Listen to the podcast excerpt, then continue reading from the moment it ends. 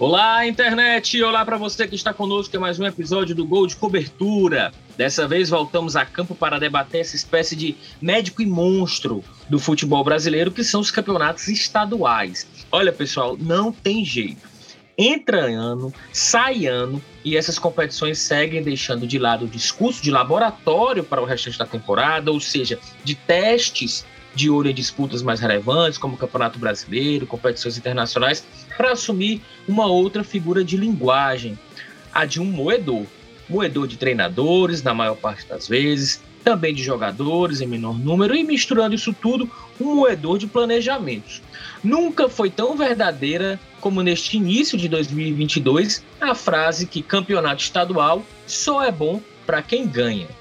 Com menos de um mês de bola rolando, os tropeços contra os times de menor investimento já custaram a cabeça de cinco treinadores de clubes da Série A. Isso sem contar os da segundona e tantos outros aí que aí, independente de qualquer divisão, estão sendo fritados neste exato momento nas suas respectivas competições locais. Então vamos às perguntas que não calam. Por que raios o torcedor desdenha do estadual mas não se controla ao pedir cabeças de técnicos e jogadores a cada mau resultado no temporada. E as diretorias? Até onde vai a falta de pulso para resistir às pressões, ou pior, a falta de planejamento para manter o que foi estipulado há pouco mais de um mês? E a imprensa? Que papel tem nisso tudo? Não contribui para incensar um período do ano em que, em tese, deveria rimar com paciência? Para você que não nos conhece, Somos cinco jornalistas que deixaram as redações esportivas de lado, mas que não abrimos mão de uma boa análise que envolve a tabelinha futebol e comunicação. Eu sou Ciro Câmara, estou nessa com os meus amigos Emanuel Macedo, Rafael Luiz e Roberto Leite. Este é o nosso 16 programa. Se você curtir o nosso conteúdo, eu te convido para dar uma passeada no nosso feed, em especial o episódio 6, sobre calendário ideal do futebol brasileiro, em que a gente debateu muito campeonatos estaduais e também o episódio 13 sobre a Copa do Nordeste, também pincelamos um pouco esse tema.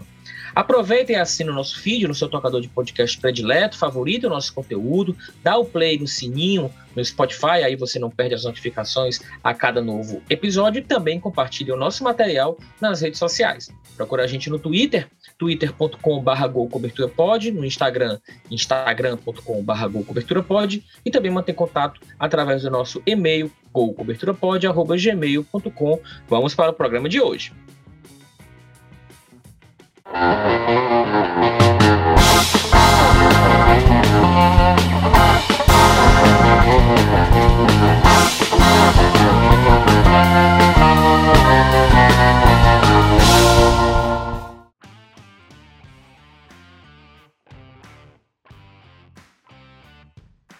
Senhores, tudo bem, né? Tudo bem por aí? Bob, Mac, Rafa. Bem. Belezinha, né? Bom, antes da gente entrar aí no assunto, queria dar aqui uns recadinhos do coração para quem esteve conosco, quem passou os retornos, quem esteve na nossa audiência nos episódios anteriores. Primeiro, um grande abraço para o Fernando Martinho, ele que é o editor da Corner, foi o nosso tema do episódio anterior, mandou um e-mail agradecendo a maneira como a revista foi tratada no episódio passado. Tenho certeza de que ele virá aí pela frente como convidado para a gente mergulhar ainda mais nesse mundo das revistas. E o Fernando me disse que, por enquanto, está batalhando aí para ver se traz boas notícias para o mundo das revistas. Sobre esse assunto, sobretudo a Corner, né? Sobre esse assunto, viu, Rafa? O Rafa passou uma dica que ficou meio, pelo menos para mim, ficou um pouco perdida na nossa gravação, que foi do Oi Revistas. Ou seja, é, você que é assinante da Telefônica Oi, né? Telefonia Oi, você tem um serviço lá de ler os PDFs de algumas revistas e aí, no meio da semana, eu procurei o Rafa ali no WhatsApp. Rafa, como é que é mesmo? O Rafa me deu um toque. Cara, muito interessante. Então, se você é assinante da Oi, tem lá uma série de revistas que estão aí à sua disposição. Por exemplo, eu li a última placar toda através desse serviço da Oi, aquela com o Hendrick, da, da, do Palmeiras na capa. Inclusive, esta última placar está ótima. Eles têm uma sessão agora que revisita o acervo histórico da placar, e é muito bom. Então, Primeiro, forte abraço para o Fernando. Obrigado pela dica, Rafa. Eu reforço a dica agora, já assim, na, na linha do serviço. E também até para passar a bola para vocês, quero mandar um abraço também sobre uma pessoa que falou comigo, mas não do episódio das revistas, do mercado é, historial de revistas, mas do anterior, que foi quando a gente é, enalteceu aqui os 30 anos do Neymar e debateu né, o nível do Neymar aí no panteão dos maiores jogadores do futebol brasileiro, mundial, que é o Daniel Herculano, do Clube de Cinema, um programa da TV Ceará, também do Clube Box, aí um clube de assinatura de conteúdo, sobretudo em vídeo, pela internet, e ele disse que acompanha nosso programa, e para ele, olha, eu não vou usar o termo que ele, que ele não posso publicizar o termo que ele usou para mim, mas ele disse que na prateleira do Neymar ele estaria bem, bem, bem baixinho. É isso aí, pessoal. Valeu, Herculano. Só para reforçar aí essa, essa dica que o, que o Ciro citou agora aqui, mais um episódio, esse serviço que a Oi oferece inclui não só revistas, né, através do aplicativo do Oi Revistas, também tem o Oi Jornais. Eu até uso mais, inclusive, o Oi Jornais do que o Oi Revistas, é, preciso confessar. A Oi, hoje em dia, eu já não estou mais tão satisfeito com o serviço dela, de telefonia, mas eu ainda permaneço com a Oi simplesmente por causa desse serviço das revistas e dos jornais, sabe? Porque você acaba pagando, no meu caso, eu pago R$ reais por um plano, é, o Oi Controle, como eles chamam, e eu consigo ter acesso a vários jornais e várias revistas por nenhum valor a mais, né? Dentro desse, desse pacote. No caso, por exemplo, do jornal, eu, eu leio sempre, todo, quase todo dia eu leio o, o Estadão. E aí, além disso, leio todo dia o Jornal Povo. Aí, além disso, tem o Jornal do Comércio, tem também o Correio é, da Bahia e tem também um jornal é, do Estado de Minas e tem um de Porto Alegre também. Então, assim, é um negócio bem interessante, vale a pena mesmo. Para quem, quem curte ler jornal e em PDF ou, ou, quem lê revista, pode ser uma coisa que lhe atenda sem você precisar ir para aqueles meios é, ilegais, né? De você ficar pegando o download por aí. Eu Mas, vou gente, só, detalhe. só um, aproveitando aqui, é, outras operadoras têm serviços iguais, tá? Eu sou, eu, eu, uso a Vivo e a Vivo também tem esse serviço de revistas, inclusive o aplicativo deles também tem a Placar é, e vários outros serviços aí nacionais, Carta Capital, Veja, enfim, isto é. É, é, é importante, né? importante, viu, gente, que esse serviço você consegue ler online, não necessariamente você precisa baixar, que aí ocupa realmente muita memória dos, dos, dos aparelhos, né, dos, dos smartphones. E isso aí também é um diferencial. Para mim foi bem bacana saber disso. Só que jornal eu, não, eu já não consigo. Ler jornal em PDF para mim já não dá, minha visão já não comporta. Mas revista tô dentro, viu? Tá ótimo. Aí você pode dar o zoom lá, sabe, facinho com o dedo, então é possível você ler. Com o tempo você se acostuma de, de ler o PDF também, sabe? No, no jornal, não só da revista. A, aproveitando aí os, os alôs, eu queria deixar um, um alô para dois é, duas referências do, do, jornalismo esportivo, da pesquisa de futebol, que a, a, partir desse último episódio comentaram que ouviram o, o podcast, o Domingos D'Angelo, que é fundador do Memo Fute, é, já, já foi o maior colecionador de livros de futebol no Brasil, livros de futebol, né? E o Odi Cunha, que é o maior pesquisador do Santos, também é outro que ouviu o programa, gostou do episódio. E aí aproveitar e mandar um alô também para o Thiago Chaves, que é um professor aqui de Fortaleza, amigo da minha esposa, e que aí aproveitou e entrou em contato com ela, e aí conseguiu meu contato para mandar um oi e dizer que ouve a gente, tá? Então um abraço aí para os três e para quem mais estiver nos ouvindo. Odi Cunha, que quem não quem está nos ouvindo pode não entender, é uma pessoa que simplesmente mudou as. O que, que eu vou te dizer? A história do futebol brasileiro a partir do momento que a pesquisa do Odi foi fundamental para que a CBF balizasse os torneios anteriores ao Nacional, ou seja, anteriores a 71, no mesmo parâmetro de Campeonato Brasileiro. Estou falando de Taça Brasil, estou falando de Robertão. Então foi ele que fez aquele levantamento e que hoje, por exemplo, a gente grava do estado do Ceará, a gente pode considerar oficialmente o Fortaleza um vice-campeão brasileiro, porque perdeu duas decisões de Taça Brasil, 60 e 68, para, respectivamente, Palmeiras e Botafogo. Palmeiras e Botafogo, campeões nacionais aí antes dos anos 70 também. E isso, viu, Ciro? Coloca, é, antes dessa equiparação, por exemplo, o, o outro grande clube aqui do estado, que é o Ceará, é, tinha obtido um sétimo lugar, né? Em 85, agora 2021 ele ficou ali também entre os 10, né? Mas é, décimo é, primeiro. décimo primeiro. Levando em consideração Taça Brasil e é, Robertão, o Ceará teve um terceiro lugar, né? Então é, é, em uma das Taças Brasil dos anos 60, não me recordo agora qual.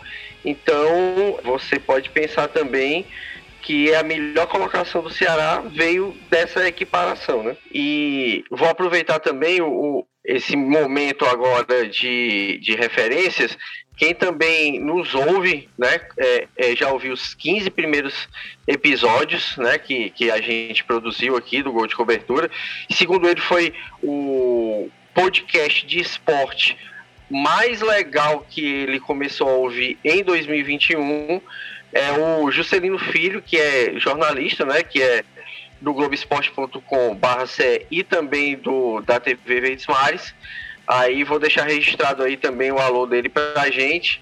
E esse registro aí de o Gol de Cobertura tem entre os melhores podcasts que ele tá ouvindo agora em 2021. Show de bola então, valeu gente. Agora, bom, começando o programa de hoje, nessa espécie de moedor que eu falei aí na nossa abertura, né?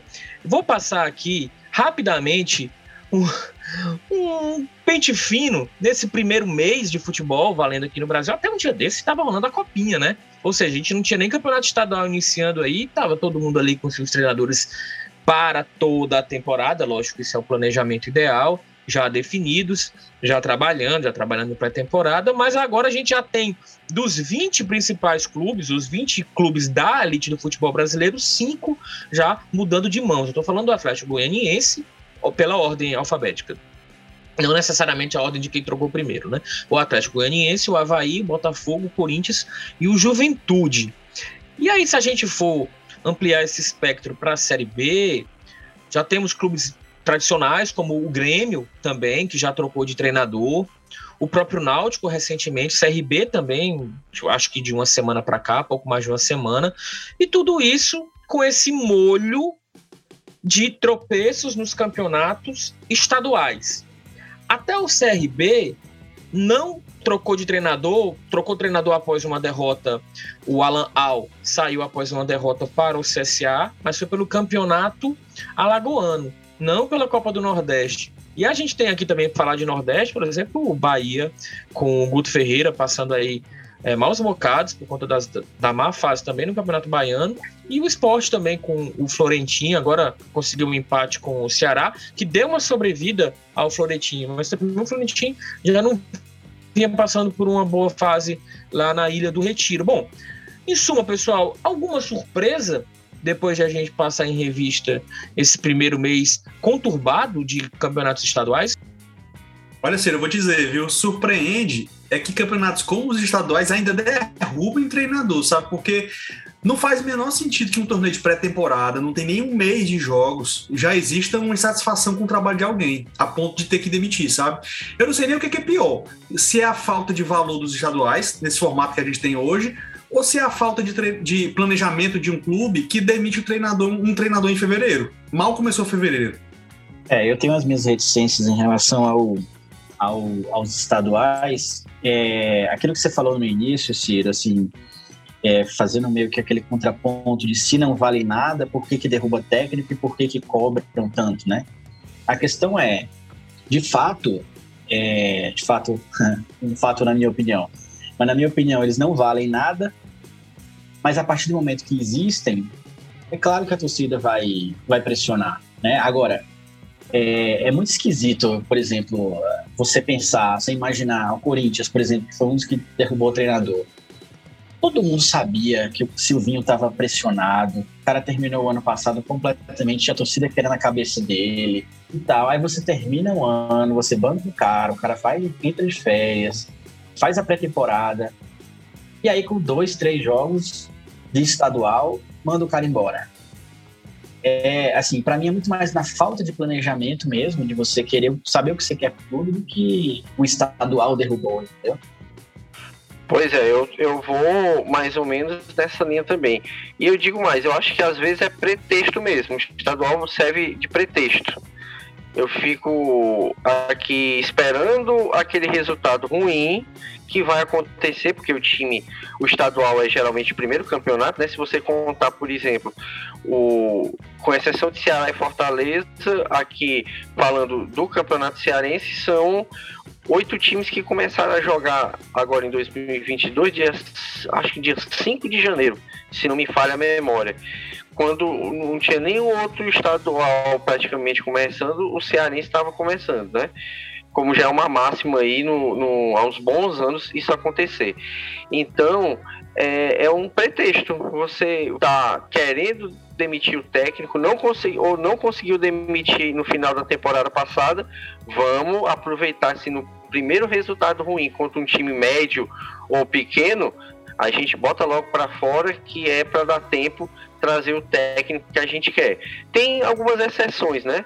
Eu não quero crer nisso, sabe?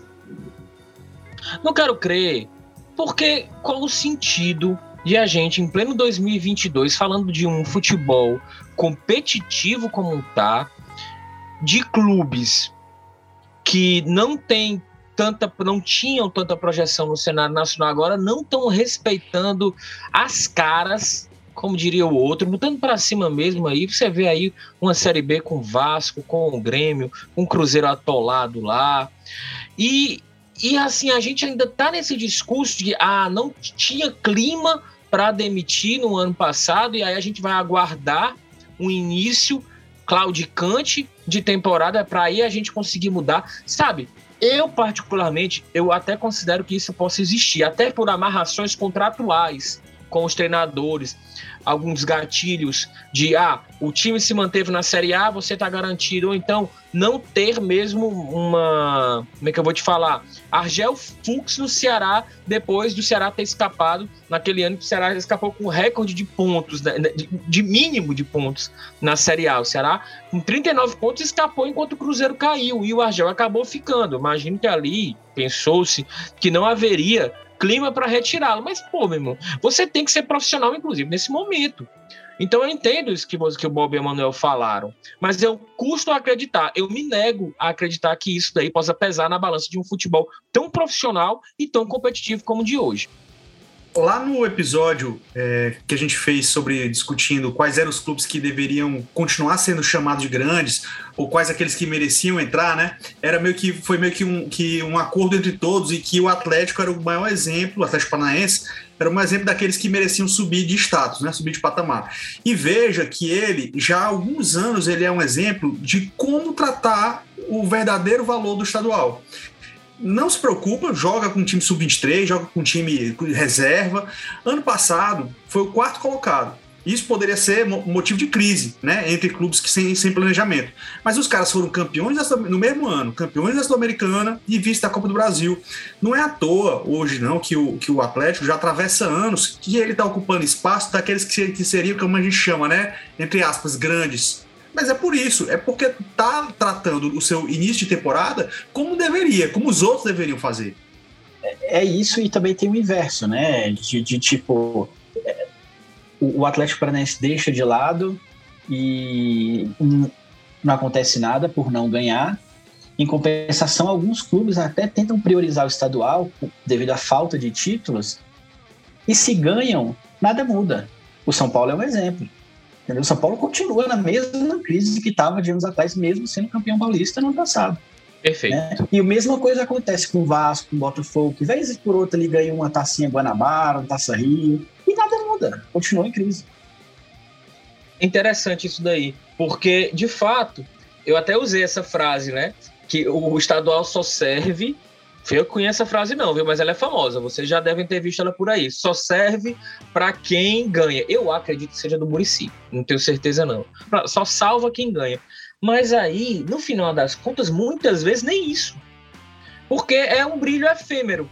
Nem isso. É uma isso. conquista que ela, ela é vazia. E com duas semanas de Campeonato Brasileiro, que começou aí já já começa logo na, na sequência, às vezes é até concomitante, e você já vê aí a realidade batendo a porta, como é o caso aí que o Emanuel lembra do, do Campeonato Paulista. Bom, gente, mas aí de toda forma, depois eu quero passar a bola, a bola aqui para o Bob complementar, mas, enfim, eu não sei se é, por vezes, a carência de ter outra competição, a carência de ter o futebol voltando, a falta de paciência, que isso é uma coisa que talvez seja inerente ao, ao, ao brasileiro, o fato da gente gostar do nosso time ganhando, A gente não gosta muito de futebol, a gente gosta do nosso time ganhando, que acaba fazendo esse caldo todinho para a gente ter essa pressão. Para vocês terem ideia, a gente está gravando agora, são quase 11 da noite. E há pouco mais de 15 minutos terminou um jogo, eu entrei no, na Federação Pernambucana, TV da Federação Pernambucana de Futebol, para assistir Ibis, Ibis, Rafael. Teu time tem duas camisas contra o Caruaru City. São os dois times que subiram da segunda divisão pernambucano, foram para a primeira divisão. O jogo, Emanuel, Bob, tinha duas mil pessoas assistindo na F FPF TV, Ibis e Caruaru City. Eu entrei pra, por uma curiosidade, queria ver como era o estádio do Ibis. Fiquei horrorizado, velho. E aí, aí eu deixei no mudo, enquanto a gente se organizava aqui para iniciar a sala de gravação, e eu fui vendo para tentar entender se era um pico de audiência ou, ou não. E se manteve. E como chegou próximo do fim, ultrapassou as duas mil pessoas. Eu não sei mais nem o que dizer em relação a uma situação como essa. Mas, enfim, eu penso que tem um pouco dessa nossa necessidade de sempre estar ganhando, tem dessa impaciência e tem do fato de que realmente, para muitos, como o Emanuel coloca, é o título acessível. É, é o título, inclusive, que aquela diretoria vai poder ostentar. Porque, para muita gente, você figurar numa primeira metade de tabela do campeonato, ou você, campeonato brasileiro, ou você, em tese, brigar para ser um dos times que vai subir na Série B, não provavelmente vai subir, mas você vai ficar ali em sexto, mas você vai ter brigado na Série B, não é suficiente. Você ser campeão alagoano, você ser campeão potiguar para valer a pena. Aí vem a pressão e aí vem tudo. O, o, Bob, deixa eu só acrescentar uma coisinha que eu ah, acho que é, é um ingrediente a mais que o Ciro estava citando aí, né? Das várias possibilidades para que venha a se derrubar treinador, que tem uma, uma, uma coisinha a mais que o torcedor, além de é, é, é ele não torcer, torcer por vitória, né? É, ele não aceitar a derrota de jeito nenhum para rival. Né? E não aceitar, às vezes, inclusive, o sucesso de rival. Né? Então, o sucesso de rival pode criar um espelho inalcançável que leva a você querer tomar uma decisão é, inesperada ou antecipada de demitir um treinador, né? A gente tem, teve casos recentes, inclusive, né? Que a gente, que a gente viveu recentemente. Só para poder colocar esse adendo aqui, aí segue aí. Eu acho que é exatamente isso. Esse aí é um cerne da questão muito interessante. Por isso que eu acho que, que que você usa o estadual muitas vezes como pretexto, sabe? É, é para demitir um treinador. Porque, por mais que o, o, futebol brasileiro esteja muito mais profissionalizado, muito mais competitivo, o, a, os dirigentes ainda não se livraram das raízes dos estaduais. Assim, eles precisam do estadual para manter realmente viva a rivalidade entre clubes, entendeu?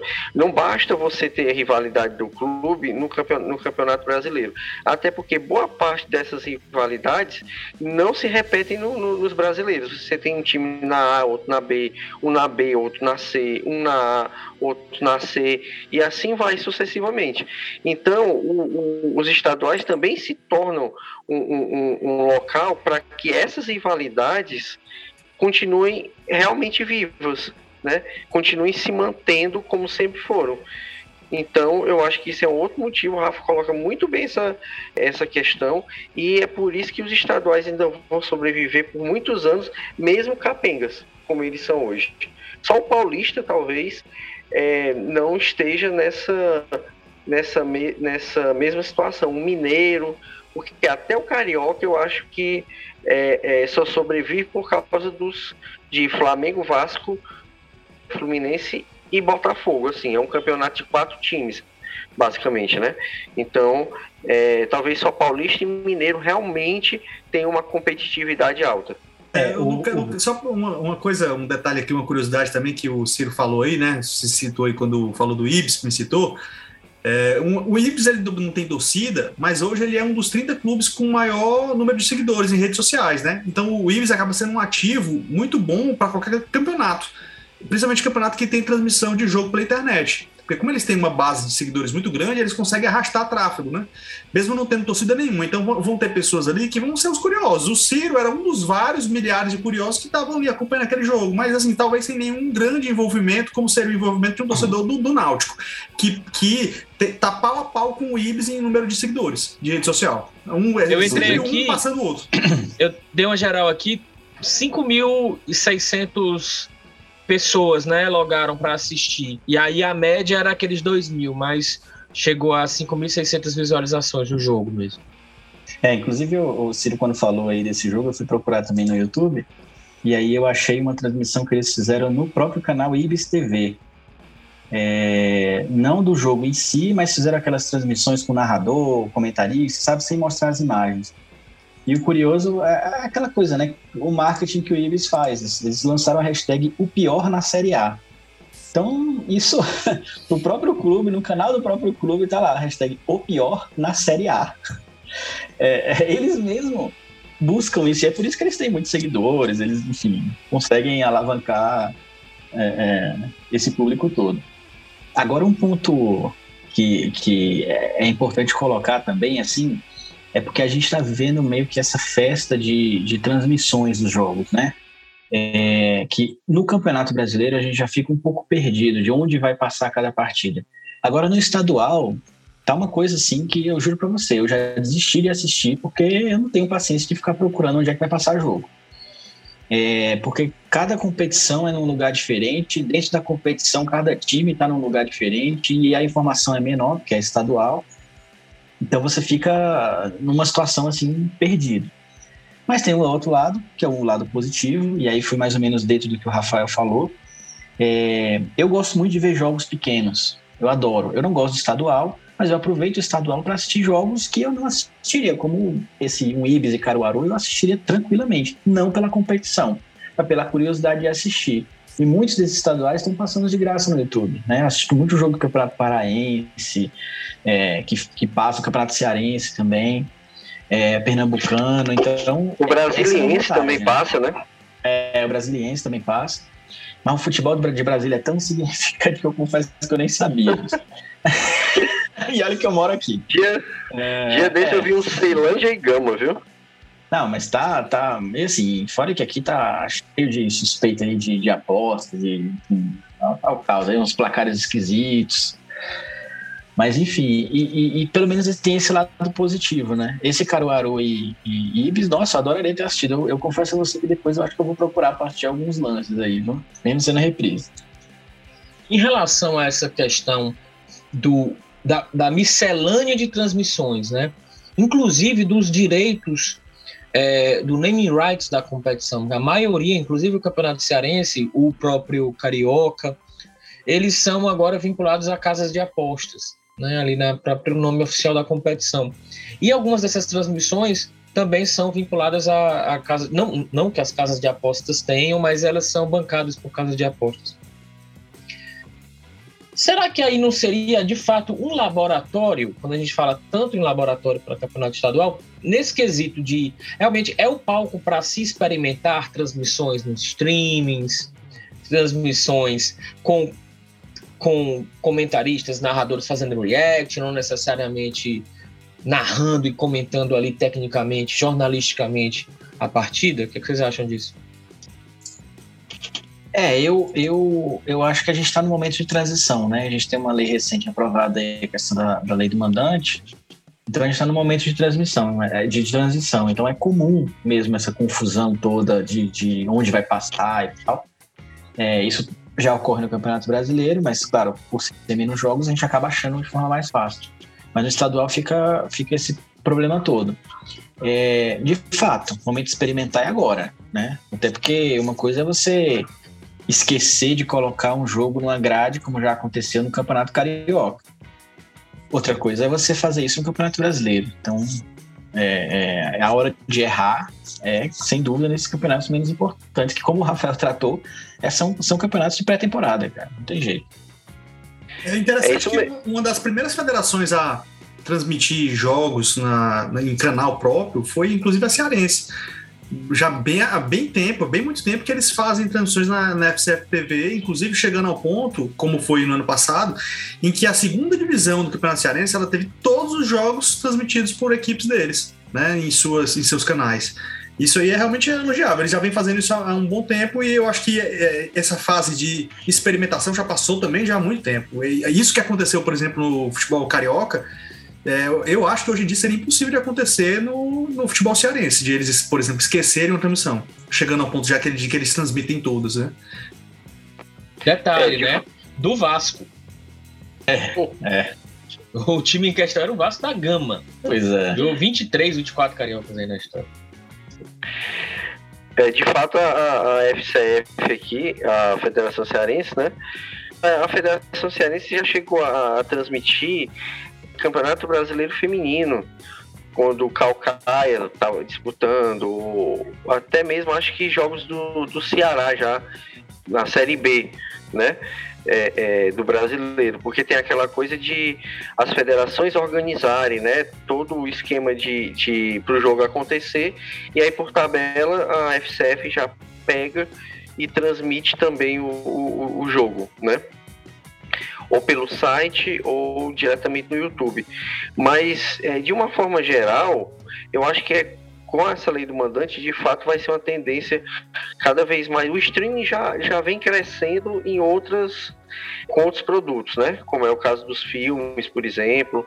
Mas é, é, eu acho que ele vai crescer também com, com o futebol ou outros esportes, de, de uma forma geral. E é, a hora de descobrir a linguagem adequada é agora, né? A hora realmente de testar é, é essa porque eu acredito que em pouco tempo os campeonatos mais importantes também, ou pelo menos uma parte deles, também vão estar no streaming, também vão ter jogos para serem transmitidos só lá, ou jogos replicados lá de alguma forma, e aí é, é, vai precisar ter um pouco dessa noção já do que é TV e do que é a narração para o streaming.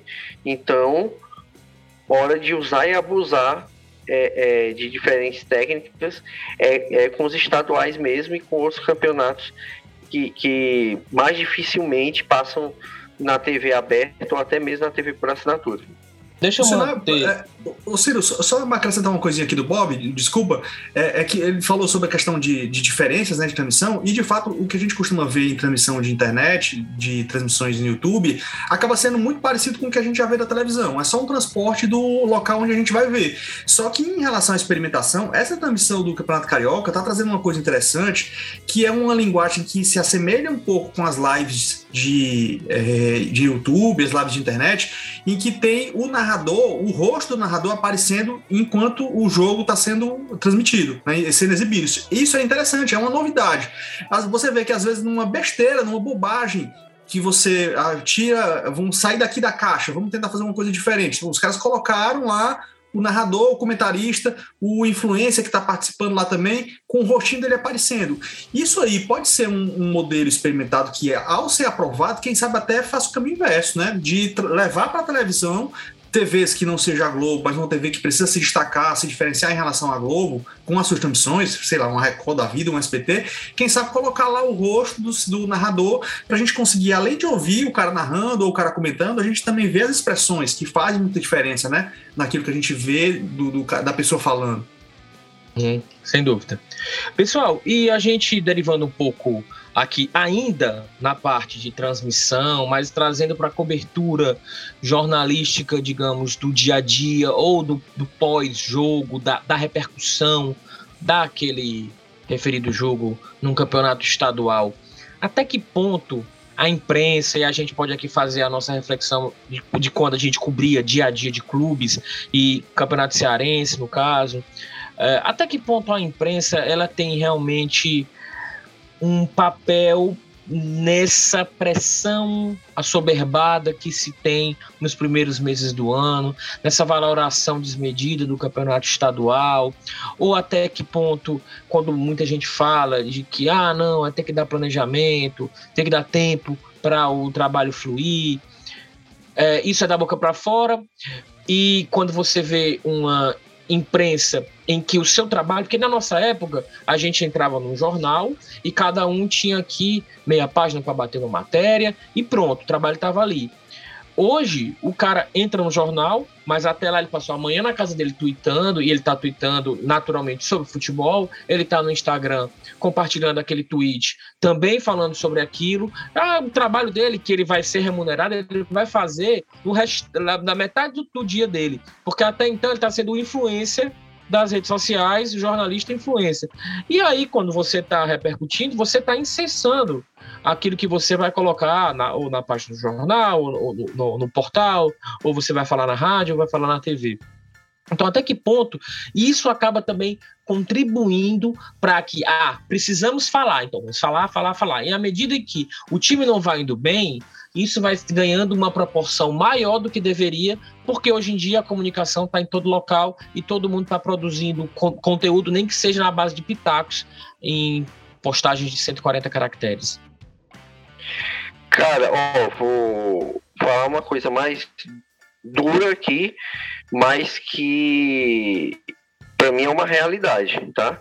Nos veículos de comunicação tradicionais, com a competição, é, com o estadual competindo com Copa do Nordeste, Libertadores, Copa do Brasil, porque fatalmente em algum momento os estaduais cruzam com essas competições, os estaduais são nota de rodapé, seja no impresso, seja na TV, seja na internet. Pode ver a repercussão, por exemplo, é, é, de estaduais que não tem os grandes jogando logo de início, como é o Cearense, como é o Cearense, né? E aí eu tô falando de Ceará e Fortaleza mesmo, que é os que detêm maior, as maiores torcidas e que fatalmente vão ter as maiores audiências, né? Então, a, a, a, eles vão virar nota de rodapé. O, o, a maneira deles expandirem informação é, é, pelas redes sociais mesmo, porque o jornalista que está lá falando do estadual, muito provavelmente quando ele chegar na redação para preparar o material dele, ele não vai falar desse estadual, ele vai falar do, do, dos times em outras competições e o estadual vai aparecer lá no finalzinho pra, só para arrematar aquele conteúdo. É super comum a gente, quando, por exemplo, faz uma crítica a um campeonato estadual, aparece uma figura, aparece um jornalista, um radialista e tal, para poder fazer o seguinte questionamento. É, ah, mas você está querendo matar o seu ganha-pão. Você vai viver do quê? Se você está querendo matar o seu campeonato estadual. Mas assim, no final das contas a gente é jornalista, né? Então eu, pode trabalhar com esporte, mas pode trabalhar com cotidiano, pode trabalhar com política. Não vai ser o, o final do campeonato estadual, campeonato cearense, que vai matar o, meu ganha-pão. Não vou deixar de ganhar salário, não vou deixar de ter trabalho por causa disso, né? Mas há um pouco desse discurso. Mas de certa forma, apesar de eu renegar o discurso, eu entendo um pouco quem fala, porque que normalmente quem fala, ah, é o cara que, é, que é, trabalha num programa de rádio, que ele é, é, arrenda aquele horário, então ele tem os compromissos que ele precisa ter de audiência para poder sustentar os comerciais que ele, que ele coloca. E no final das contas, o time está disputando naquele momento da temporada o campeonato estadual. Então não tem como ele não supervalorizar aquilo que de fato está acontecendo no momento. Hoje, felizmente, tem o campeonato da, do Nordeste, tem a Copa do Nordeste para poder ali rivalizar em atenção. Mas sim, nesse momento está tendo disputa de campeonato estadual somente ele nem começou ainda, digamos, a Copa do Brasil e tal, a atenção vai ser para aquilo. Se o time começa a se sair mal, esse jornalista, esse radialista, ele vai cumprir, digamos, entre aspas, o papel dele de noticiar o lado ruim, de noticiar o ruim. E é isso que acaba incessando, como o Ciro fala, o dirigente que vai lá, pensa em, em demitir um treinador, ou que pensa em, em, fazer uma contratação de um novo atacante, porque o, o, que chegou depois de um mês ainda não conseguiu render. Infelizmente, sim, a imprensa acaba tendo uma contribuição né, de, por não ter uma reflexão adequada para essas más decisões baseadas no campeonato que ainda assim deveria ser pré-temporada. Então, assim, eu discordo um pouco do, do, do Bob, né, de que uh, pode haver jornalistas que hoje em dia não se preocupam como a gente, mas uma grande quantidade deles ainda dá uma atenção desmedida para um momento da, da, da temporada que deveria ser somente de treino ou de preparação. Eu, olha, eu considero isso uma visão tão rasteira, porque o futebol é um mercado, é um produto. A temporada é um produto. Então, você acredita, quem em sã consciência vai imaginar que se não houver estadual, os clubes vão fazer o quê? Vão ficar até maio esperando começar o Campeonato Brasileiro. Até abril esperando começar o Brasileiro. Claro que não. Entendeu? é necessário que se readeque o calendário. Por isso que eu falei na abertura do nosso programa, vamos buscar o nosso episódio número 6, que a gente debater o calendário ideal do, do futebol como um todo. Então, é, é, ah, não, te, fala do estadual, porque é o que tem é, é como muita gente, lá vai de novo, estou falando para quem não é, não é nosso ouvinte habitual. Nós falamos aqui do estado do Ceará. Fortaleza passou um perrengue, todo mundo sabe, oito anos de Série C na sequência.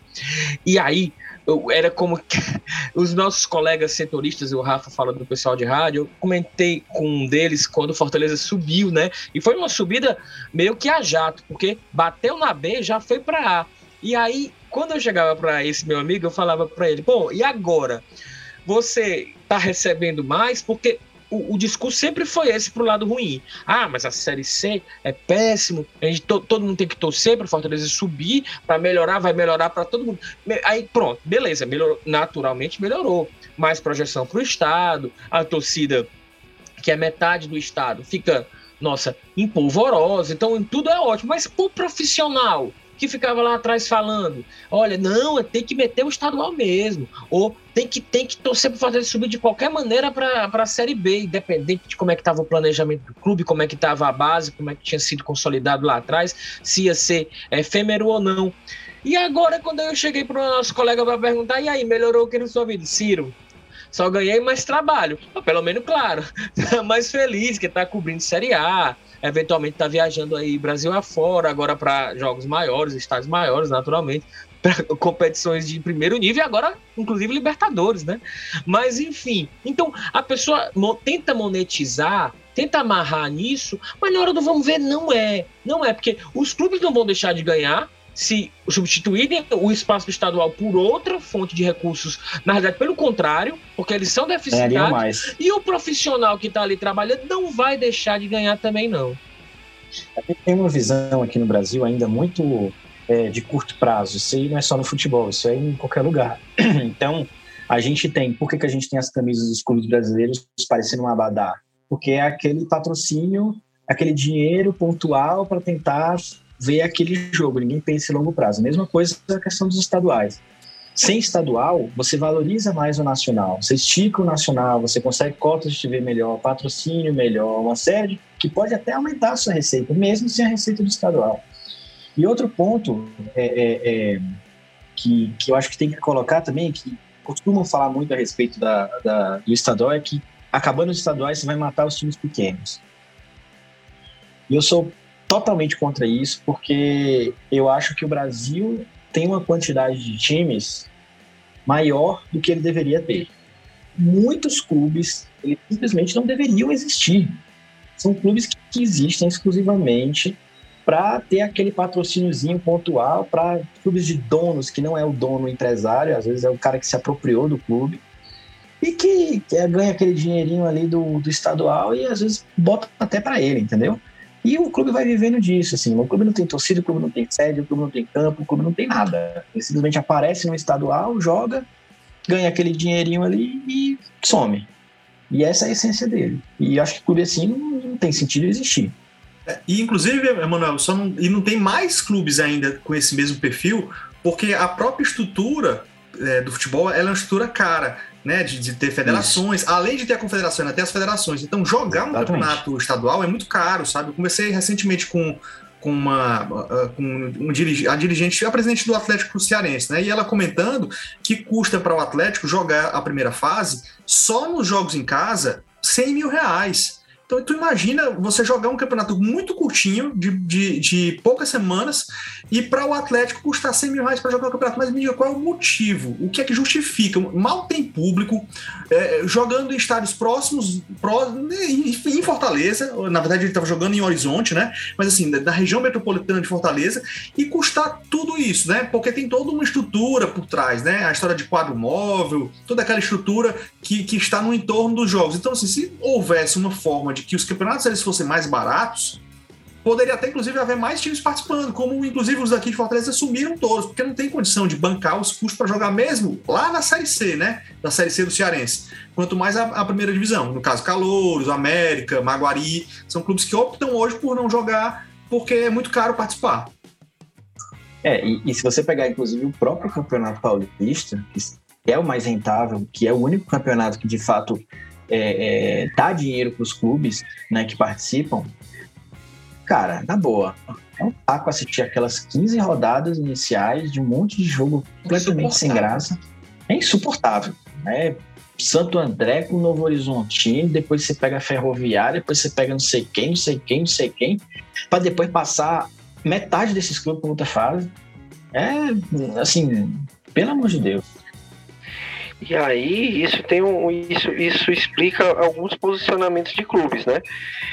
Você vê que o Floresta, por exemplo, ele subiu para a Série C, se permaneceu na Série C, está disputando uma Copa do Brasil depois de ter se classificado no pré-Copa do Nordeste, melhor, está disputando uma Copa do Nordeste depois de ter se classificado numa pré-Copa do Nordeste, estando na segunda divisão do Campeonato Cearense. Ele caiu no ano que subiu e, e no ano seguinte também não conseguiu subir porque ele não priorizou o estadual, ele priorizou juntar todos os recursos e as forças para poder jogar o, o brasileiro e permanecer, né?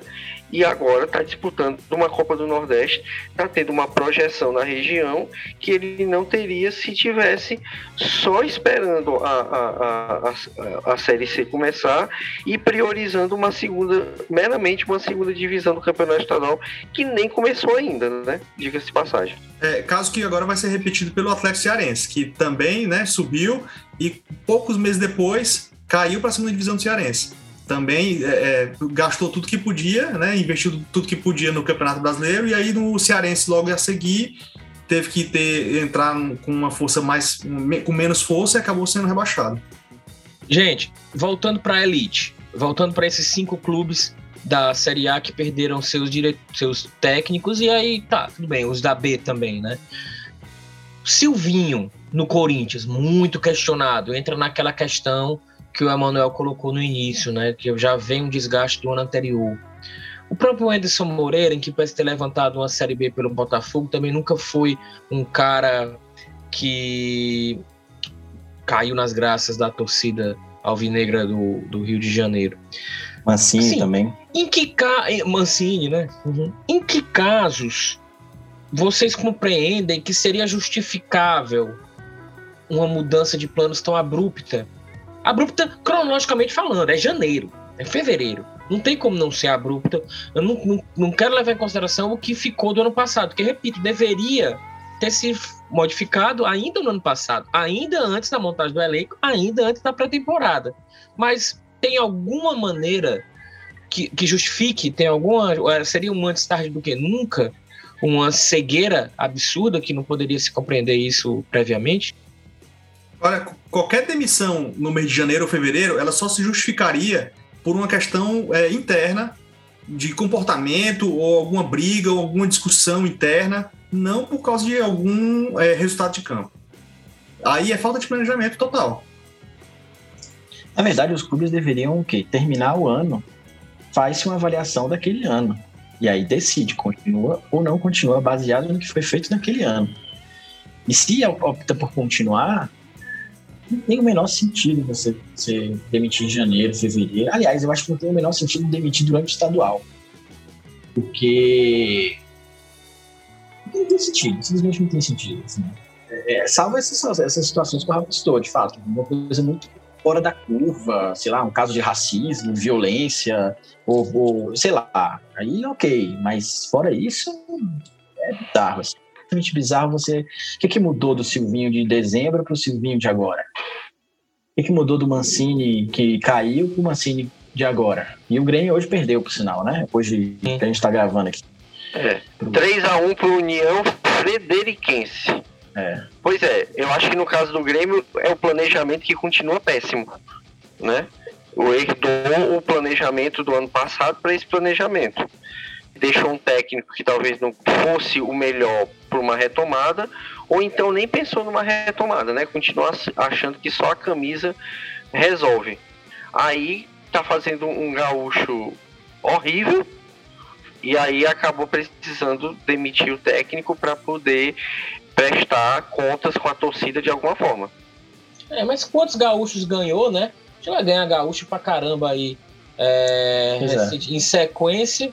E aí, no final das contas, o time no decorrer do, do ano, que é realmente quando você vai bater bigode aí com quem é de do seu nível aí, todo o status que o Grêmio tem de história, de investimento, de torcida, de tudo, e acabar que mete os pés pelas mãos. Então, assim, se, se o Grêmio perdeu hoje, assim, para mim pouco, pouco importa. Até mesmo, gente, vou te falar, a gente que fala aqui do Nordeste, que tem um regional, uma Copa do Nordeste que já é um campeonato melhor, eu te falar, meu irmão, assim, só, salvo uma decepção muito grande, que é o caso de um Ceará e um Fortaleza, que são equipes que têm nível técnico, potencial de investimento, orçamento, até engajamento muito maior do que todos os demais, inclusive Bahia e Sport nesse momento, que são do, dois times que caíram da Série A para a Série B, então agora estão sentindo de fato como é que é esse retroceder, esse baque, trabalhar com menos dinheiro,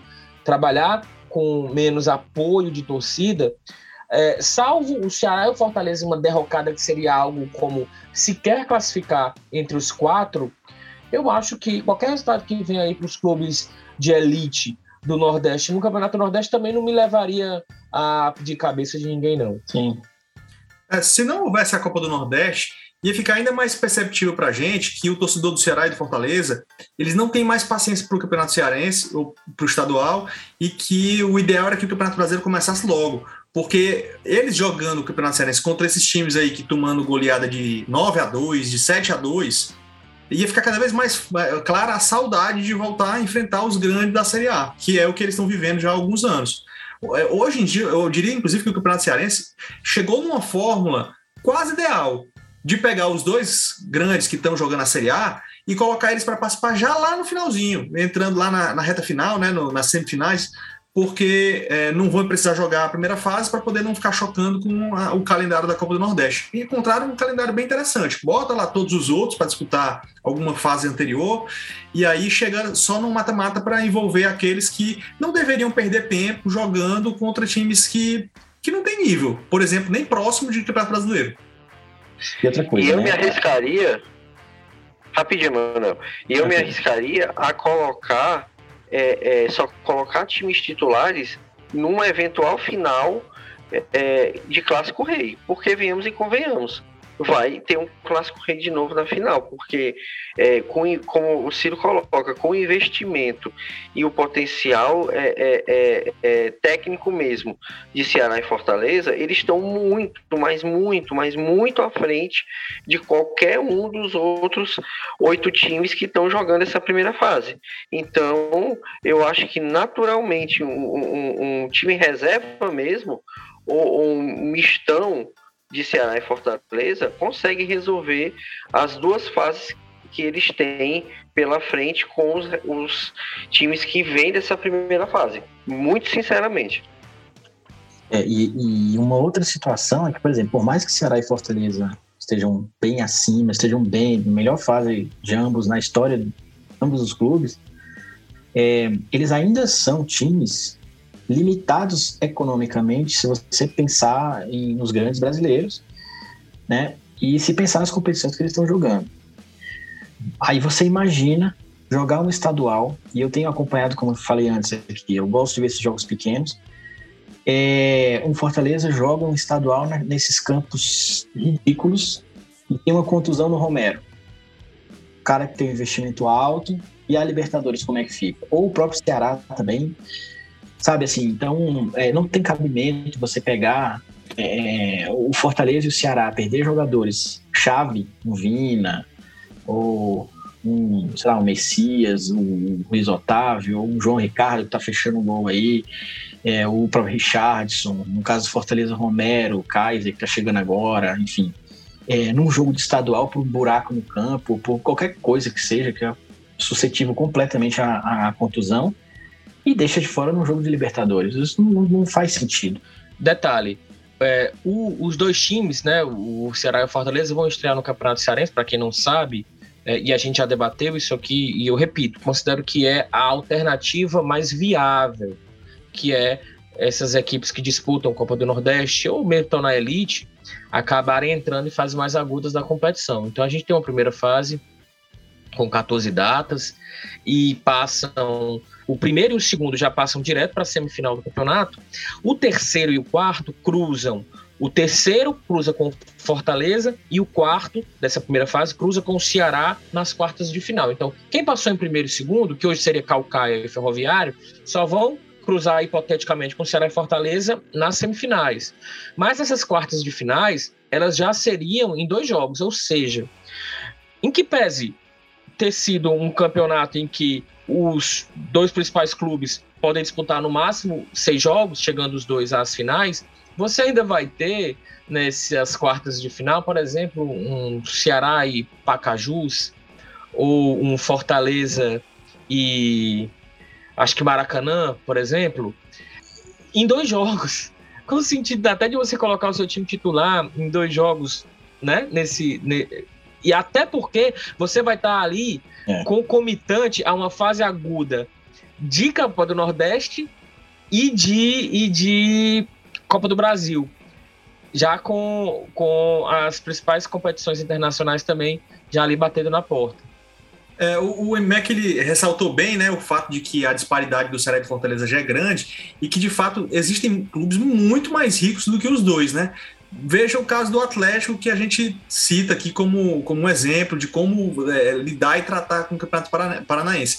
Mesmo sem eles darem atenção, sem eles se preocuparem, jogar com o Sub-23, de 2016 para cá, eles só perderam duas edições.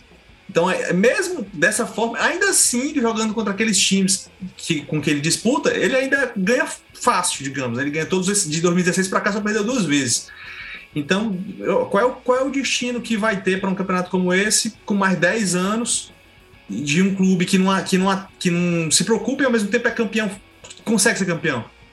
Eu acho que no final das contas, ele vai servir para dar espaço para classificar esses times médios e pequenos que são minimamente é, é, organizados para a Série D, para uma Copa do Brasil, já que o estado do Ceará tem mais vagas. Porque Ceará e Fortaleza nem precisa do estadual hoje em dia para ir para a Copa do Brasil. Eles vão entrar pelo ranking facilmente. Então, se os dois, sei lá, botarem o sub-20 para jogar e forem eliminados na semifinal, eles não vão estar preocupados. Foi-se o tempo, né? Que Ceará e Fortaleza precisavam ficar preocupados em serem finalistas do estadual para garantir uma vaga na Copa do Brasil ou ter que disputar uma taça Faris Lopes como o Fortaleza fez num, há uns três ou quatro anos, quando, quando ainda estava na Série C, né? Até a é, Copa do Nordeste também, a vaga dele está garantida agora. Pois é. Então, assim, é, é, pode ser que o estadual fique destinado a esses clubes menores, mais organizados, como Ferroviário, Calcaia, Atlético, sei lá, Floresta, é, é, vai servir para eles se classificarem para essas competições e pronto, né? E os outros clubes que não tem, não tem uma organização mais adequada vão continuar indo e vindo entre primeira e segunda divisão, como a gente costuma ver há muito e muito tempo. É, eu já defendi aqui em outros episódios, pode até parecer para a gente no nosso grupo de. contextualizando para quem está nos ouvindo, né? No nosso grupo de zap, já, o pessoal já, já tira onda comigo, né? Já fressa, como a gente fala aqui no Ceará. Porque eu repito isso direto. Que para mim, os estaduais eles já passaram do ponto já de ser reformulado. Não tem, não tem condição de eles serem campeonatos com times que disputam Série A, Série B e ao mesmo tempo times que nem jogam, nem, nunca nem jogaram o Campeonato Brasileiro. Tinha que ser um torneio qualificatório para a Série D, com um, qualificatório regional, sem a presença dos 60 clubes que jogam a Série A, a Série B e a Série C do brasileiro. Ou seja, quem é que vai jogar o estadual? Quem precisa chegar à Série D. Aqueles 60 principais clubes do país, eles já têm um calendário garantido com o Campeonato Brasileiro, e assim deveria ser. É, hoje, não tem mais sentido time grande e time médio de diversos estados perder tempo jogando estadual. A gente está vendo o que acontece, né? É, é clube que não, que não se interessa por, por esses jogos, os próprios jogadores, torcida, imprensa também, eventualmente também. A gente aqui tá, somos exemplos disso. E é, com isso, a gente teria um campeonato brasileiro que ele valorizaria os dois lados. A gente teria os clubes jogando contra os grandes e a gente poderia ter um calendário que fizesse com que os clubes pequenos, eles, os jogos entre si fizessem sentido, sabe? Hoje em dia parece que os, esses times eles entram em campo mendigando uma oportunidade de jogar contra um time grande.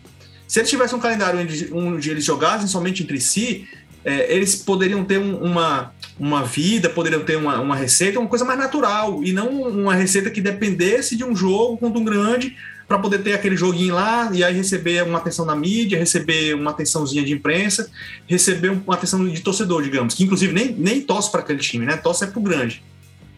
Olha que coisa curiosa. É, enquanto a gente está gravando, tá passando aqui um jogo ao vivo lá no, no Carioca, Fluminense em Nova Iguaçu. Tem 26 mil pessoas, mais ou menos, acompanhando online esse jogo. E, e aí eu fui ver. É, primeiro, detalhe: o chat é alguma coisa de asquerosa. O nível de. Desculpa, a gente não sou acostumado a ficar interagindo via YouTube. Mas o chat é só homofobia, tirando onda com o torcedor do Fluminense. O torcedor do Flamengo é. Ah, como é que a internet chegou na favela? Enfim, só algo, algo de asqueroso mesmo. Mas enfim, vou, me, vou tentar me ater aqui às 26 mil pessoas assistindo. Isso me remeteu a um jogo treino do Ceará no início da temporada contra o Floresta, porque eu lembro que era na casa de 22, 23 mil pessoas assistindo esse jogo treino, eu era uma dessas pessoas. E aí eu fui ver no jogo do Ceará o total de pessoas que assistiram em algum momento aquele jogo, né? 122.529 pessoas assistiram esse jogo treino Ceará e Floresta. E eu abri o Cariocão aqui para ver jogos anteriores, qual é o nível de pessoas assistindo online. Flamengo e Portuguesa, 261 mil visualizações há duas semanas. Vasco e Nova Iguaçu, 120 mil visualizações. Botafogo e Bangu, 150 mil. E aí, esse do Fluminense, quando terminar, depois de amanhã, já vai ter também algo nessa casa de 100 mil, 200 mil, enfim. É, então, cara, 200 mil pessoas, 100 mil pessoas assistindo dia sim, dia não, um jogo, naturalmente aquele resultado ele acaba. É porque às vezes a gente não compreende o que é um clube, um clube de massa. Seja um clube de massa com aspecto mais regional, porque esses 122 mil do Ceará, basicamente, são uma, uma, uma, uma audiência toda local aqui. E esses 260 do Flamengo, eu tô falando aí talvez até do mundo todo. Mas é natural que a pressão por um resultado que não venha acabe sendo considerável. Quando você vê que existe números, por, pessoas por trás desse número, pressões por trás desses, desses números. Então eu estou fazendo até uma espécie de advogado do diabo aqui, depois que eu dei essa zapiada aqui pelo, pelo YouTube nessas lives, né? É, Aí... melhor que essa pressão tivesse acontecendo com jogos no brasileiro, né? A, torcida, a, pressão ela vai existir sempre, com o que estiver acontecendo. No momento, infelizmente, está acontecendo no Campeonato Cearense, o estadual, está acontecendo o amistoso de pré-temporada, então aí se de fato o time jogar mal, ele vai ser pressionado, ele vai ser criticado. Agora, seria muito melhor que ele estivesse sendo criticado por causa de uma disputa de brasileiro, não? Do que um jogo contra um time que, sei lá, tá há anos luz, né, de estrutura, de investimentos. É, e aí a, a, a pressão não vem naquele estilo. É, não vem assim, poxa, perdemos em 10 jogos, a gente só ganhou 2 e perdeu 8 no brasileiro. Não. É assim, poxa, a gente perdeu pro time X. Não pode, a gente é muito melhor do que esse time, entendeu? Aí volto, eu volto a bater naquela tecla da prestação de contas quando você demite um técnico assim do nada no início de campeonato para dever de justiça, é, eu fiquei acompanhando aqui o pós-jogo do Fluminense Nova Iguaçu. A qualidade técnica, que pese aquele erro deles não terem colocado o Vasco da Gama na grade, mas a qualidade técnica, gente, é bem maior. É de TV. É de TV. É uma transmissão de TV para o YouTube. Então é diferente do que a Federação Cearense faz e a Pernambucana, que você está trabalhando ali com um número reduzido de câmeras, você não tem câmera na equipe que está transmitindo, tem. Então é, é, realmente padrão mesmo nesse sentido. Bom, mas essa questão aqui do Campeonato Carioca, isso é só quis registrar. É, e para arrematar, eu queria deixar aqui para vocês um questionamento. Até que ponto é, essa questão da paciência, da necessidade de você comparar maçãs com maçãs, bananas com bananas, nessa época da temporada, ela necessita de uma reflexão, um exercício de reflexão e de mensuração de prioridades, o que, a gente vai trabalhar ao longo do ano e etc., que leva, em, que deve ser realizada por torcedores, por dirigentes e até pela própria imprensa. Ou eu estou esquecendo mais algum ator em toda essa história? E se eu estou esquecendo ou não, que nível de paridade a gente precisa dar para esse pessoal um, na hora de colocar na balança o nível de pressão que se tem diante dos clubes nesse momento, que é, sim, um momento ainda de início de temporada. Eu acho que essa tríade aí é a principal mesmo que tem que começar a rediscutir o estadual. É, é, e só fazendo um parêntese, eu não, nem sou contra o fim, do, o fim dos estaduais, não. Mas sou super a favor dessa reformulação. Agora, eu acho que o peso maior tá nos dirigentes mesmo, porque eles têm comer a bronca, né? A, a, a, gente falou tantas vezes do Atlético Paranaense, o Rafa ressaltou o, o, o, que o, o, Atlético Paranaense faz no, no, campeonato estadual e nem deixou de ser um time campeão por causa disso.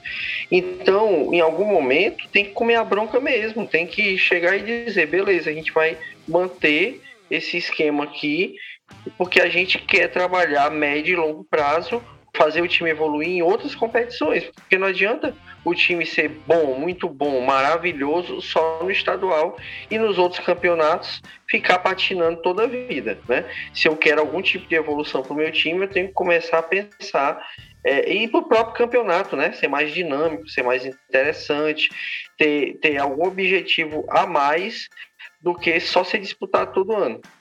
Não é coincidência que o o clube que mais cresceu né, no Brasil nos últimos anos seja o mesmo clube que menos dá valor ao estadual, no caso o Atlético Paranaense. Não vejo isso como uma coincidência. O Atlético foi muito claro desde o início, ó, nós não vamos disputar o campeonato estadual como prioridade. Ele deixou isso claro antes de acontecer. E a torcida abraçou, se acostumou a isso mesmo e viu lá os meninos jogando com o Junior, enfim, com sub-20, sub-21, ou com jogadores que não são costumeiramente entre os titulares, e mesmo assim foi ganhando estadual. Mas é, é, acho que quando você deixa claro isso, o que, que você quer, eu acho que, que, que, você tem uma possibilidade de trabalhar com um pouco mais de calma, sem aquela pressão absurda de caiu, perdeu. E convenhamos, né? O, o Campeonato Estadual do Paraná não é dos mais fracos, assim. Se você parar para pensar, você tem clubes ali, você tem o próprio Curitiba, você tem é, é, é, Londrina, é, o, o, Operário que está na Série B. Então, assim, e mesmo assim o Atlético consegue se sobressair com um time B, C, então, assim, eu acho que se você deixar tudo, tudo às claras, assim, acho que a, o, o, torcedor entende, entendeu? Eu, eu, acho até que, por exemplo, Ceará e Fortaleza, costumeiramente, começar é, a, a, frequentar a Sul-Americana, que é bem possível, né? Porque a Sul-Americana são, são muito, muitas vagas, e quem sabe até costumeiramente beliscar uma Libertadores, é, o torcedor não vai mais ligar para o estadual. Eu acho até que já, já diminuiu muito que era alguns poucos anos atrás, né? É, veja que Curitiba é a única capital, além das quatro principais do, do país, que tem dois times campeões brasileiros. Então, assim, é um futebol de, de, tradição, é um estado de tradição. Só que eles lá compreenderam que não só o Campeonato Paranaense ia deixar de ser prioridade para eles, como o IMEC ressalta, mas que as, a, o interesse deles pelo futebol, as rivalidades deles não estariam mais limitadas às suas divisas né, do seu estado o, o, rival do Atlético Exatamente. não passaria a ser mais Curitiba, não passaria a ser mais Paraná, seria outros. Ele subiu Exatamente. o olhar, subiu o patamar, né? Então eu acho que o Atlético é sim um espelho, deveria ser um bom espelho para Ceará e Fortaleza, que hoje já estão tendo uma melhor condição, né? De não jogar a primeira fase do Cearense, entrar lá na fase mais final. Quem sabe isso pode dar frutos para os dois né, de conseguir Isso. olhar que os nossos rivais, né, que os rivais do, do, estado estão lá nos outros estados, quem sabe daqui a pouco nem vão estar mais, né, no, no, em Pernambuco, na Bahia, caso realmente haja um crescimento estrondoso e uma queda vertiginosa, né, do, dos estados vizinhos aqui do Nordeste. É, uma, uma interessante... E não, só, só um parênteses em cima de si. E no caso do, do Ceará e Fortaleza, tem uma vantagem ainda, porque os dois estão crescendo juntos. Diferentemente do, do Paraná, que o Atlético Paranaense desgarrou muito e o Curitiba patinou, você vê a própria Bahia também, o Bahia cresceu muito nos últimos anos, apesar da queda do ano passado, mas o Vitória ficou lá, a Série C e tal. O próprio futebol de Pernambuco, que está sempre ali, Santa Cruz mal, aqui não, os dois estão juntos, ou seja, você consegue crescer e manter a rivalidade. Você pode criar outros rivais, romper fronteiras, mas a rivalidade dos dois pode sim continuar andando junto, entendeu? Olha, eu não tenho nem dúvida, Manuel. É, se você pegar esse momento, eu tô trazendo aqui realmente para o futebol cearense, de como as redes sociais elas acabam incessando, a impressão que eu tenho é a de que a gente tem um clássico rei todo dia. Porque é uma disputa por quem vai trazer o camisa 9, é uma disputa por quem vende mais camisa. É uma disputa porque um é time da moda, o outro é time do canal. É uma disputa porque um tá liderando o seu grupo e o outro não tá liderando o seu grupo. Mais sócios. Se quer, se, tem mais sócios. Sequer estão disputando na, no mesmo grupo, um contra o outro, mas você tem por N razões, e as redes sociais acabam ajudando muito isso, que esse clima de rivalidade, digamos, essa animosidade, seja, digamos assim, diária.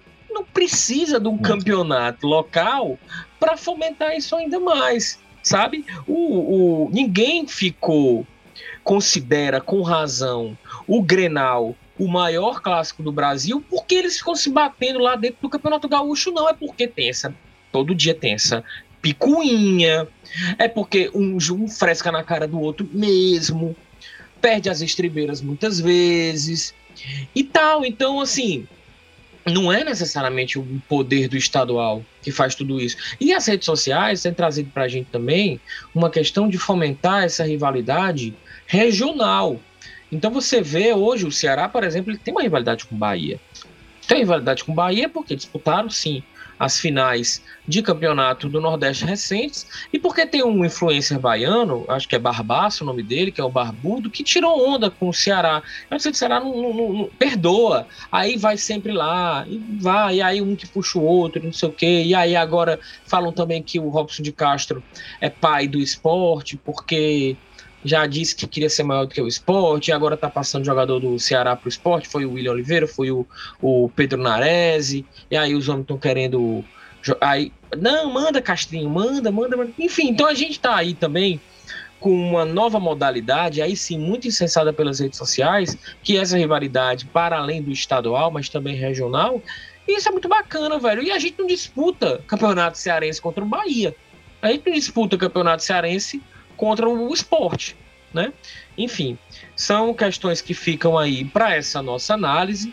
A gente vai terminando a parte inicial, é a parte principal do nosso episódio de hoje, mais uma vez debatendo o campeonato estadual. Não tenham medo. Vamos voltar ao campeonato estadual ainda antes do campeonato estadual, porque do fim dos, dos estaduais desse ano que eu tenho convicção de que a gente vai ter aquela clássica, aquele clássico debate de dos times colocando seus, suas equipes principais na reta final da competição, às, às vésperas de jogos importantes pela Copa do Brasil, por competições estaduais ou mesmo início de Campeonato Brasileiro da Série A, Série B, e aí vai ter muito pano para manga. Beleza? Muito obrigado você que esteve aqui conosco até esse momento. Obrigado, Rafa, Bob e Vanildo na edição e também o Emanuel Macedo. Um abraço aqui para o Thiago Cafardo, nosso quinto elemento que não esteve hoje conosco, está em Brasília trabalhando, viajando a trabalho. Mas é isso aí, está aqui nos nossos corações. E agora a gente vai para as nossas sessões fixas do programa de hoje e a principal delas, a primeira delas, esse momento que a gente homenageia esse grande boêmio do jornalista do jornalismo cearense, que é o Rogério Gomes, o nosso momento Rogério Gomes de hoje. Fala, doutor.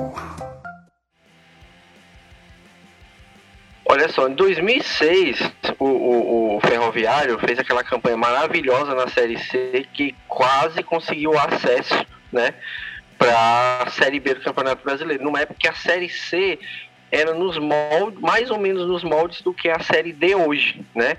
É, 60 e tantos clubes, vários mata-matas e coisa do tipo. Na época, é, tinham as três primeiras fases eram de grupos, né? Iam diminuindo os grupos até chegar numa, é, é, é, numa última fase que juntava uma galera no octogonal, né? O Ferroviário chegou nesse octogonal final, mas acabou terminando em quinto lugar, né? Subiu os quatro primeiros. Ele disputou na última rodada a, a quarta vaga até com o Grêmio Barueri, né? Que hoje é um time de quarta divisão do Campeonato Paulista, coisa do tipo. Pois bem, na segunda fase, o Ferroviário estreou no PV, uma sexta-feira à noite, contra o Ananindeua do Pará né? E na época o Ananindeu era um time que, que vinha se saindo bem na competição também, e esse jogo foi um a um. Mas o detalhe mesmo foi o seguinte, eu, né, eu fiz esse jogo pela rádio universitária. A gente tinha um programa de esportes lá, esse jogo era na sexta, o programa era no sábado, e eu fui lá acompanhar o, ferroviário. Eu estava acompanhando o ferroviário nessa jornada da Série C toda. A jornada já começou engraçada, já, já começou com perrengues da entrada. Chego lá, aí falo pro cara da federação que tá lá, olha, vou precisar de um colete e tal, porque eu vou, precisar assistir o jogo de dentro do, do gramado, né? Porque eu vou. E, e eu tinha combinado para fazer uma entrada ao vivo em um programa noturno da Rádio Universitária, que era transmitido ao vivo. Isso em 2006, né? Em 2006, na Rádio Universitária, você já fazia entradas ao vivo de celular, né? Eu tava lá com meu celular, o cara ia ligar e eu ia dar um panorama ali do jogo e tudo mais. Se combinasse de ser no intervalo, ia rolar uma entrevista ali com alguém que tava saindo do gramado, né? Que naquela época era mais fácil você fazer isso. Aí o cara olhou pra mim e disse assim: cadê tua maleta? Cadê não sei o quê? Eu digo, não, cara, mas a gente lá não tá. A gente já passou dessa fase faz muito tempo. Eu tô com o celular aqui. Conversa, tu não vai, tu vai fazer uma entrada ao vivo com o celular. Eu digo, olha, poxa, claro. O cara vai ligar para mim. Enfim, depois de muito tentar, eu consegui convencê-lo de que eu podia fazer uma entrada ao vivo pelo celular, né? Mas bola vai, bola vem. O, na época, o técnico do, do Ferroviário era o Arnaldo Lira, né? E aí, o, o arbitragem do jogo não estava sendo das melhores é, é, arbitragens, invertia lance, o Ferroviário levou muito cartão amarelo nesse jogo, e eu aqui do lado do banco do, do, do Ferrão, só notando a agitação do Lira, né? E o Lira xingava o árbitro e falava não sei o que, é, é, é, falava com o auxiliar, dizia que ia pegar o, o árbitro no final do jogo. Aí eu pensei aqui, rapaz, eu vou ficar de olho. Porque na hora que o árbitro apitar, esse cara vai. O, o Lira vai querer arrumar confusão com o árbitro. E os outros, os outros colegas ficavam para lá e para cá, preocupados só com a partida, quem é que tinha feito o gol. Enfim, no final das contas, o jogo terminou 1 a 1 Na hora que o árbitro apitou, o Lira deu uma carreira pro meio do campo que não deu tempo nem a galera da polícia que faz aquele esquema de proteção do árbitro chegar nem perto. E eu tava ali do lado, corri atrás do Lira para saber o que é que o cara ia falar, né? E já meti aqui o, o, o já liguei o gravador aqui na, na, na do celular para pegar toda a confusão, né? E enquanto isso, dou uma olhada rápida para trás, a galera tá preocupada em entrevistar jogador A ou B e a confusão rolando lá no meu campo. Né? E o Lira veio e xingou o árbitro, é, é, perguntou se ele, onde é que ele tinha aprendido a, a apitar jogo. Foi aquela confusão, né? E aí eu construí a matéria toda em cima dessa história, né? E depois teve colega que veio é, perguntar se, se eu podia ceder o áudio para ele usar na matéria dele, porque o cara tava lá fazendo outra coisa no está outra coisa, né? E aí o Lira teve que ser retirado pelos policiais do, do, do gramado, porque senão ele realmente, provavelmente teria chegado talvez a, ali a, a, a, algo mais, digamos assim. As chamadas vias de fato. Isso, exatamente, com, com o trio de arbitragem. Mas foi isso. Foi, foi uma grande aventura fazer Ferroviária e em 2006, por todo esse contexto que eu contei para vocês.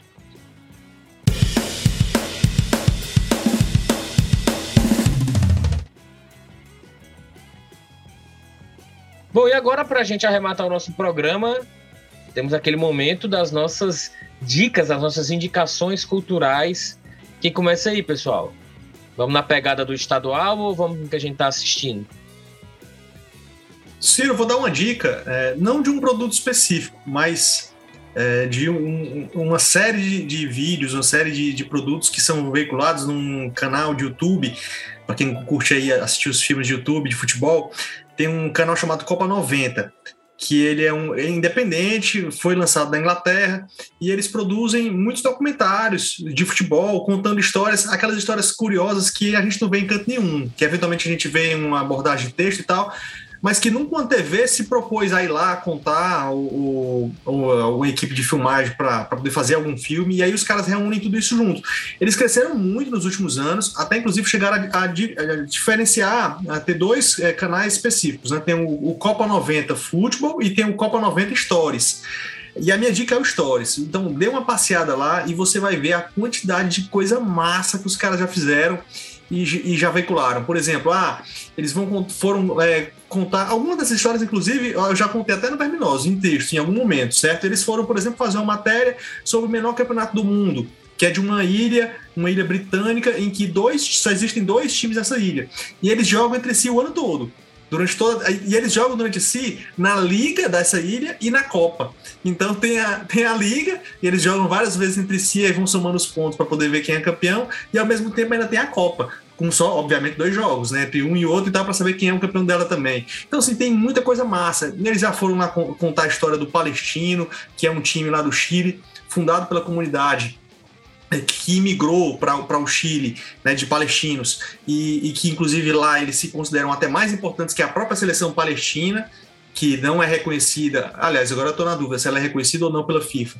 Mas enfim, tem muitas histórias massas, assim, curiosas, que os caras viajam, viajam, rodam o mundo para poder contar aquela, aquela matéria, contar aquela história, fazendo uma matéria interessante de cerca de 10, 15 minutos, então tem, tem muita coisa massa. Então você que, que curte é, ver aquele diferente, ver aquele alternativo, ver aquela história que você não vai ver em canto nenhum, lá você vai passar horas e horas, é, é, é enfim, acompanhando e vendo e aprendendo mais sobre futebol, né, sobre, sobre aquilo que a gente gosta tanto.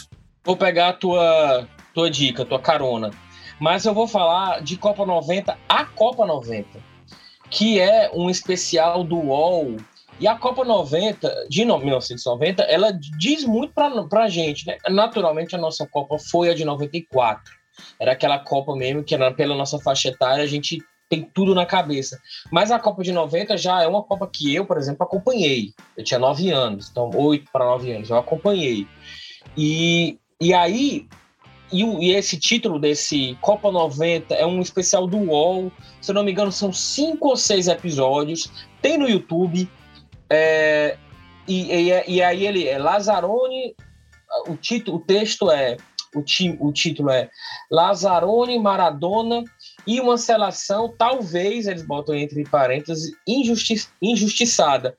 Que é falando como aquela seleção, de fato, no jogo contra a Argentina, tinha feito de longe o seu melhor jogo naquele Mundial.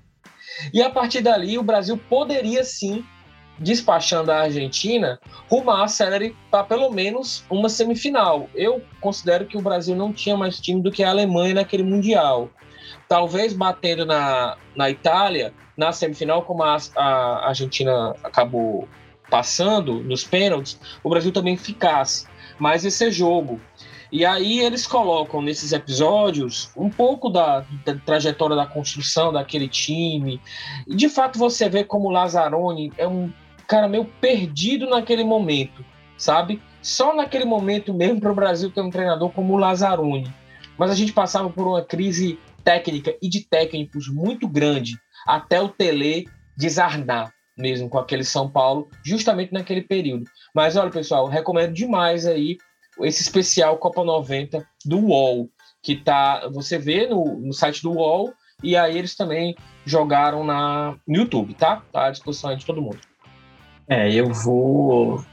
Eu recentemente, acho que tem umas duas semanas mais ou menos, vasculhando pelo, pelo Spotify, descobri um, um podcast é, chamado Fronteiras Invisíveis do Futebol. Não sei se vocês já chegaram a ver. É Cara, simplesmente o melhor podcast é, que eu já ouvi na minha vida. Pronto. É maravilhoso. Assim, é do pessoal eu só... xadrez verbal. É, isso. Uhum. É, Felipe Nobre Figueiredo eu... E, o, e o. Esqueci o nome do outro lá, é, que é o que gosta de futebol. Assim, eles não atualizam mais, né? Já tem tempo. É um podcast antigo aí, acho que é 2015, se eu não me engano, eu lembro que eu vi.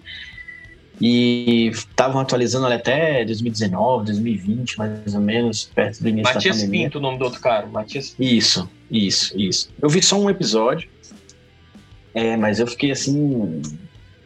É, é, muito sensacional. Ele pega não só países, né? Pega países, vai contando, vai, vai envolvendo um contexto histórico e, e junto com o futebol ao mesmo tempo. Ele pega regiões também, País Basco, é, é, e outras regiões, até estado Catalunha, do Brasil também, Catalunha. É, faz no Brasil. Para quem é, gosta de história, para quem gosta de, de, de, e também de futebol, assim, às vezes usa temas específicos, como por exemplo tem um de mulheres, eu esse eu não vi, mas, mas é, é, então assim quem gosta mesmo de, de desse contexto histórico é, é, é, bem bacana, muito bacana de acompanhar. Não sei quantos episódios você assistiu, Cira. Eu acho que eu praticamente todos. Costa Rica, Argentina. É, muitos. Teve uma época que eu maratonei. Eu vou te falar do fundo do meu coração.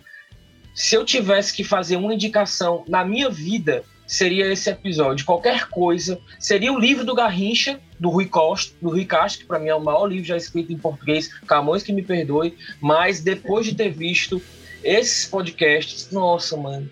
Pra mim não bate, não. É, pra mim e é assim, é, e assim, é, é, tem episódio de duas horas e meia, e, mas você vai se envolvendo naquela história ali que, puta merda, é sensacional. Vamos lá, vou fazer uma dica hoje de redes sociais, tá?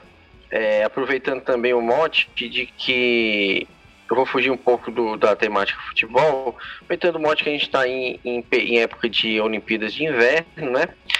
Tem o, Bolha Olímpica, que, foi um, que é de um, de um jornalista aqui cearense, né, o, o Ícaro Joatan, que ele é muito especialista em Jogos Olímpicos, sejam eles os de verão ou os de inverno.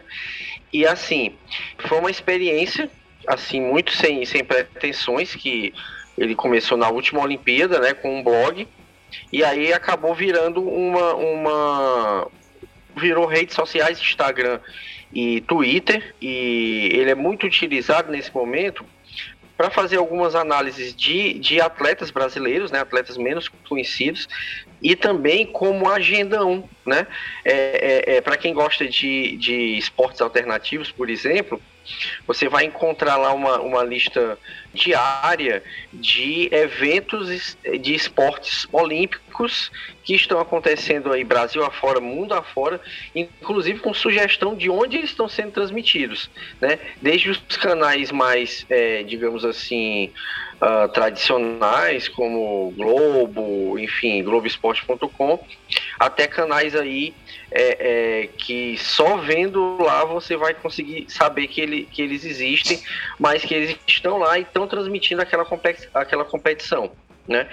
Então, para quem gosta de esporte olímpico e gosta de, de, de, esportes alternativos, é bem legal acompanhar é, é, o Bolha Olímpica tanto no Instagram quanto no Twitter para ver essa, essa agenda do que tem de, de disputas nesse período de ciclo olímpico. Né? E aí você tem do futebol ao hipismo, enfim, a, a, a toda sorte de esporte que vai ter nas Olimpíadas, tanto de verão como de inverno. Então fica uma dica aí para ficar acompanhando diariamente nas redes sociais.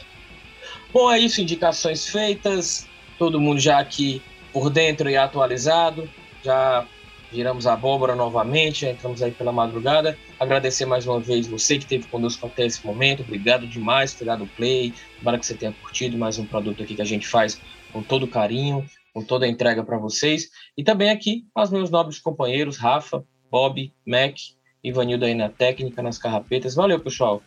Sexta que vem tem mais, né? Valeu, valeu. Isso aí, valeu, galera.